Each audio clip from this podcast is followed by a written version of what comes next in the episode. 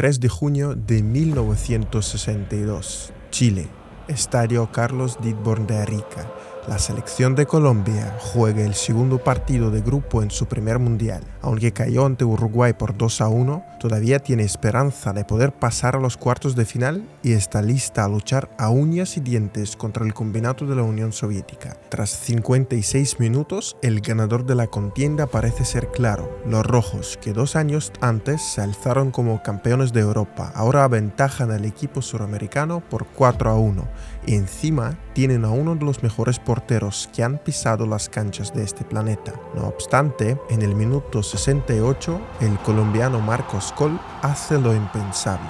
Saca un córner y envía el balón directamente a la meta, marcando lo que fue el único gol olímpico en la historia de los mundiales masculinos.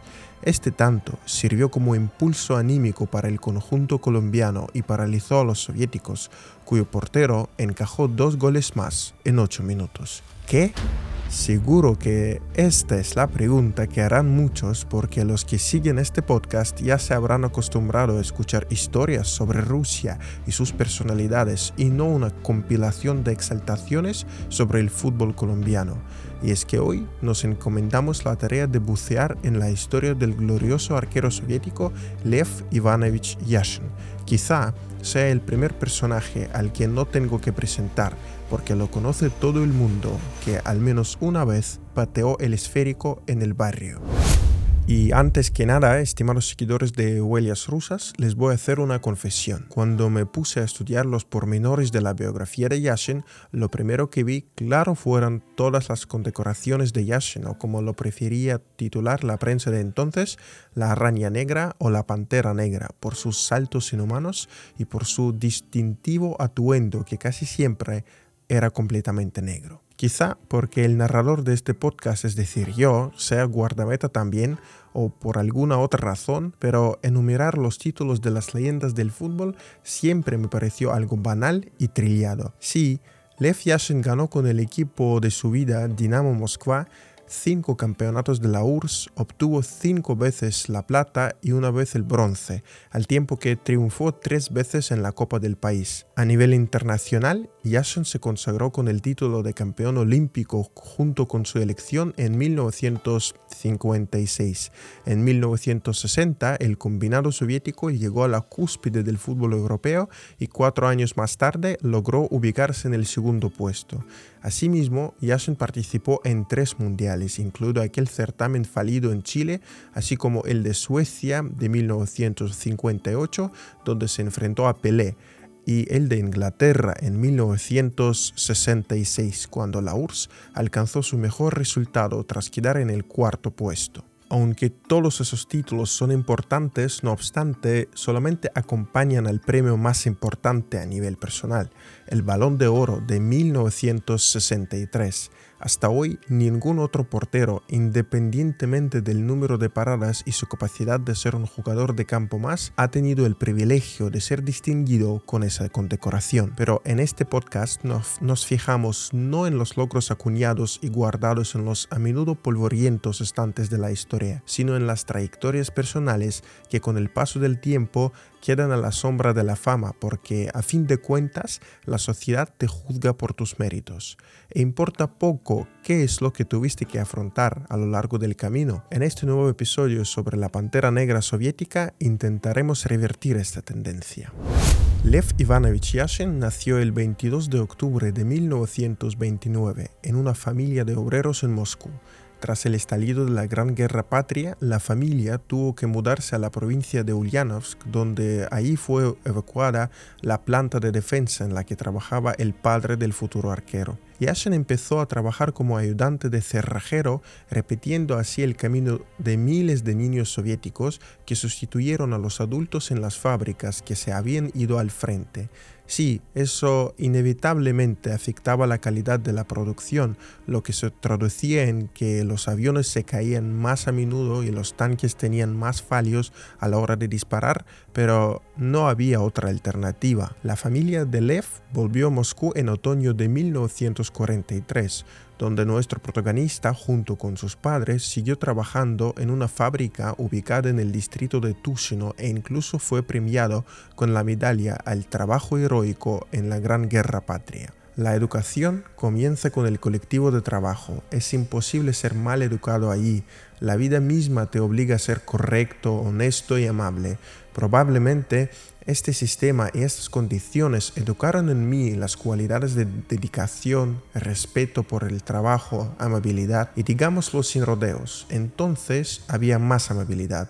Recordaba Yashin su trabajo en la planta en una entrevista en 1989, grabada a pocos meses de su partida. Mientras el fútbol y otros deportes, principalmente el hockey, volvían poco a poco a la vida de Yashin, quien defendía la portería luciendo la camiseta del equipo de su fábrica, evidenciando así la típica frase a la que recurre cada cacique de la FIFA de que las estrellas nacen en los barrios, a menudo en los barrios más precarios. El propio Yashin, que frecuentemente jugaba como delantero, relataba que lo pusieron bajo el arco porque así lo decidió casi de forma aleatoria uno de sus primeros entrenadores, un veterano de guerra. A los chicos trabajadores nos pusieron en fila en el estadio y a cada uno nos asignaron un papel. El entrenador se acercó y dijo, tú serás el lateral derecho, tú el izquierdo y tú, Leova, serás el portero. Pero, ¿cómo que portero? ¿Por qué voy a ser portero?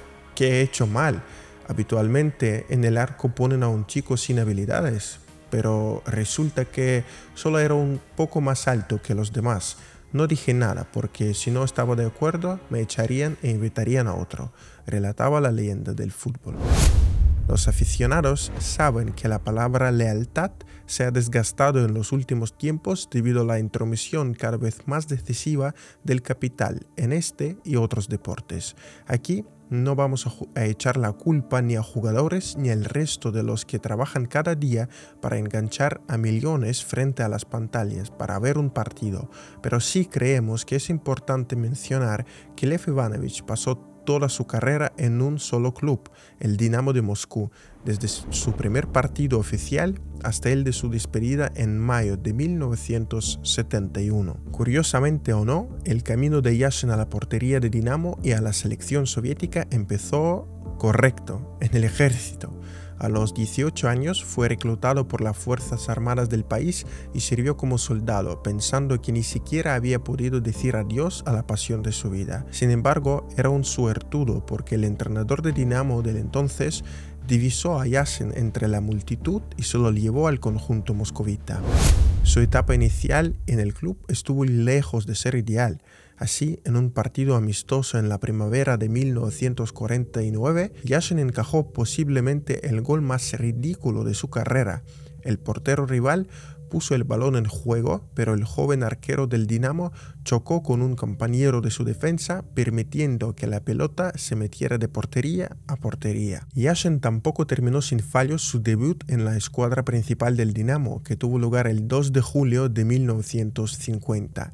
Aquella jornada, el conjunto de Yashin que estaba en el banquillo medía sus fuerzas en un clásico moscovita contra el Spartak. Los del Dinamo ganaban 1 a 0, pero en el minuto 73, el legendario portero Alexei Homich, quien atrajo las miradas ya durante la gira del Dinamo por Inglaterra en otoño de 1945, se lesionó. Yashin, que era el tercer arquero del club y fue incluido en la lista para el partido tras lesionarse también el segundo portero, estaba ensimismado con sus piernas tambaleando y solo el grito de uno de sus compañeros le hizo volver a la realidad. ¿Por qué estás sentado ahí? Ve a la portería. Me levanté a duras penas del banquillo repitiéndome como un conjuro una frase. Simplemente no jugar. Ojalá no hubiera jugado. Ojalá no hubiera jugado. Lo repetí y mis piernas convertidas en algodón llevaron mi cuerpo inerte hasta la portería, recordaba Lev Ivanovich aquel episodio. El guardameta del Dinamo intentó atajar una pelota y echó a correr para adelantarse a uno de los atacantes del Spartak, pero acabó chocando contra uno de los suyos, permitiendo que el rival igualara el marcador. Llegamos al vestuario, todos frustrados. Vinieron al vestuario generales y directivos del club. ¿Quién ha metido a este chico en el equipo? Que lo expulsen y que no vuelva a poner sus pies aquí. Me acurruqué en un rincón, sin sentarme y sin respirar. Me vestí, salí corriendo para que nadie me viera, contaba Yashin. Tras este drama, Yashin no volvería a saltar a la cancha con el equipo principal del Dinamo hasta mayo de 1953. En aquel entonces se hallaba ante una encrucijada porque a la par que el fútbol seguía entusiasmado por el hockey, en 1953 incluso ganó la medalla de bronce del Campeonato Soviético de Hockey y ayudó al Dinamo a levantar la Copa del país. En vísperas del Campeonato Mundial de Hockey de 1954 incluso fue candidato a la selección soviética, pero decidió entregarse de lleno al fútbol en un intento de demostrar a todos y primero a sí mismo que sí podría contagiar con confianza al resto de sus compañeros del equipo. Si bien los años posteriores consagraron a Yashin como el mejor portero del mundo, no tiene sentido desgranar cada uno de sus partidos. Es más, Creemos que la historia de un personaje de este calibre se conoce mejor a través de relatos particulares que reflejan principalmente no las victorias, sino los episodios más emotivos de una trayectoria, incluidos los tristes, porque son ellos los que primero forjan la fama y luego no la dejan oxidarse abruptamente. Por eso pasaremos por alto buena parte de las hazañas de Yashin en la portería y nos centraremos en lo más triste. Así pues, la siguiente parada es el Mundial de 1962 en Chile, al que el equipo de la URSS llegaba en calidad del campeón de Europa. Aunque el conjunto rojo no fracasó por completo en aquel torneo, tras ser eliminado en los cuartos de final por los anfitriones, para Yashin, como ya les decíamos en el arranque del episodio, fue una catástrofe personal. Y sí, en principio parecía que aquel gol olímpico del colombiano Marcos Col marcó el inicio del fin para Yashin. Hubo un enorme rugido porque marqué un gol contra el hombre que era el mejor portero del mundo en aquel momento, fue un gran incentivo para mi país. Realmente fue una locura, evocó Cole el episodio en una entrevista para la FIFA en 2014. Para Colombia, aquel empate incluso cambió el significado de la abreviatura cirílica de la URSS en ruso SSR, que pasó a interpretarse como con Colombia casi perdemos, porque a lo largo de muchos años fue su sostén y esperanza para lograr algún triunfo a nivel internacional. En la batalla de los cuartos de final, Yashin tampoco pudo saltar como una pantera, encajando dos goles que, si hubiera estado en su mejor forma, habría logrado atajar como no había transmisiones en vivo, encima desde un país tan lejano como Chile, los periodistas en el terreno eran los altavoces para el público. Así, un reporte periodístico convirtió a Yashin en el chivo expiatorio de la derrota ante los chilenos. Esta etapa fue la más dura en toda su carrera, cuando realmente estuvo muy cerca de colgar los guantes.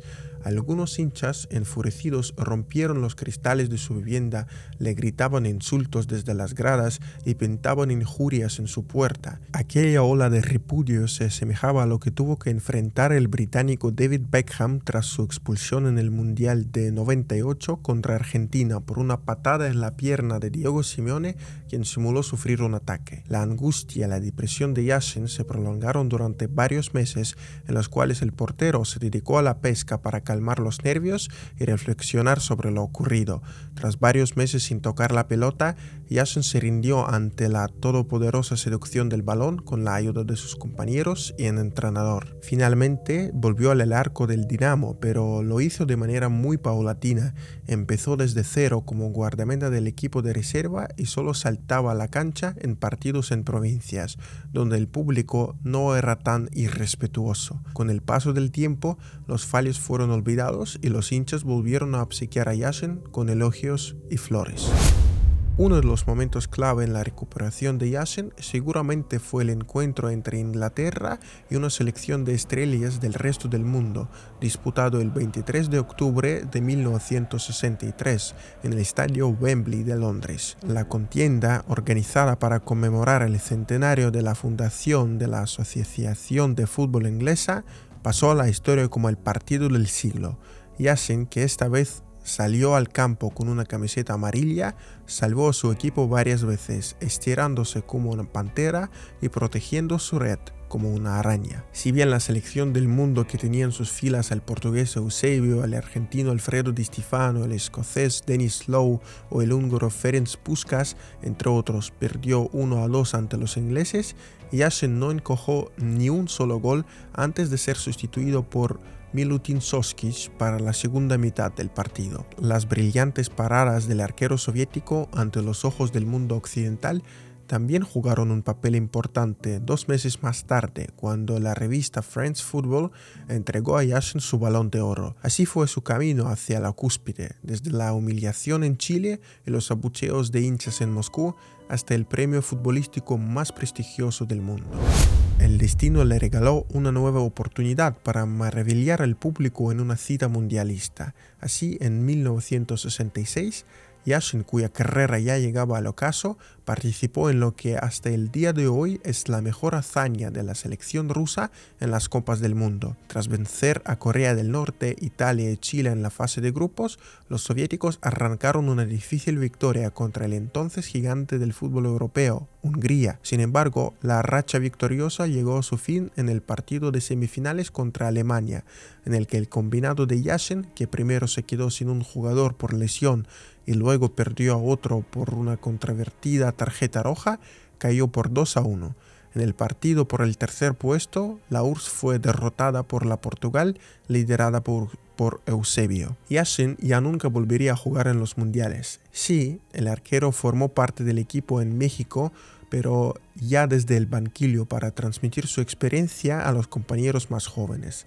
El 27 de mayo de 1971, llegó el momento de su despedida con honores. Con motivo de la ocasión, Yashin envió invitaciones personales a los que formarían parte de una selección del mundo para jugar contra el Dinamo. En la lista, donde figuraban el alemán Gerd Müller y el inglés Bobby Charlton, estaba también Pelé, que se enfrentó a Yashin en el Mundial de 58 en Suecia y luego un par de veces en el Maracaná, pero Orey no pudo acudir porque se hallaba de gira con el Santos. Aquel 27 de mayo de 1971, el estadio de Luzhniki de Moscú, con más de 100.000 de aficionados, rugía con toda su fuerza, pero Yashin ya no era aquel arquero tímido, lleno de temblor que erró en su primer partido. Era Lev Ivanovich Yashin, el arquero al que todos los atacantes del mundo querían marcar un gol. En el minuto 50, tal y como estaba programado,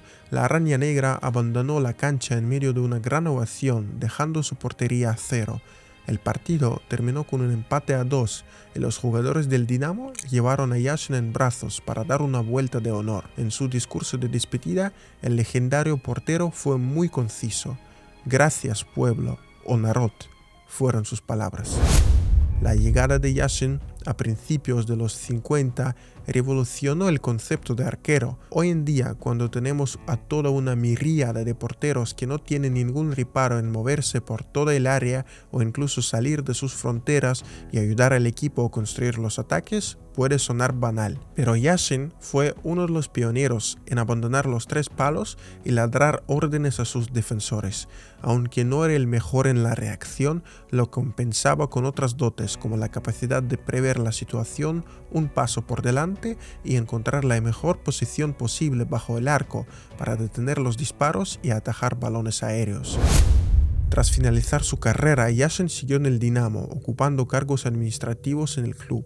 En sus últimos años de vida, la leyenda del fútbol mundial, que fumaba como una locomotora y no pensaba dejar de lado su adicción al tabaco, enfermó gravemente. Así, en 1984, a Lev Ivanovich, que ya había sufrido un derrame cerebral, le amputaron una pierna. Los calvarios del ex deportista, que a lo largo de su carrera no experimentó problemas de salud, continuaron con un diagnóstico poco prometedor, cáncer de estómago. El mejor portero del mundo se desvanecía lenta pero inexorablemente.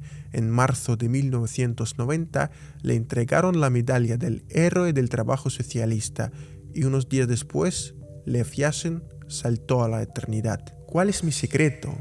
Antes del partido fumaba un cigarrillo para calmar los nervios y me tomaba un buen vodka para tonificar los músculos. Esta es la cita con la que la propia FIFA eterniza a Yashin. Sí, es una estampa demasiado grotesca orientada para los que quizá conozcan solo lo más estereotípico de este país, pero refleja la sencillez del carácter del portero soviético, un factor clave que junto con sus actuaciones impecables cautivó a los aficionados de cualquier rincón del planeta.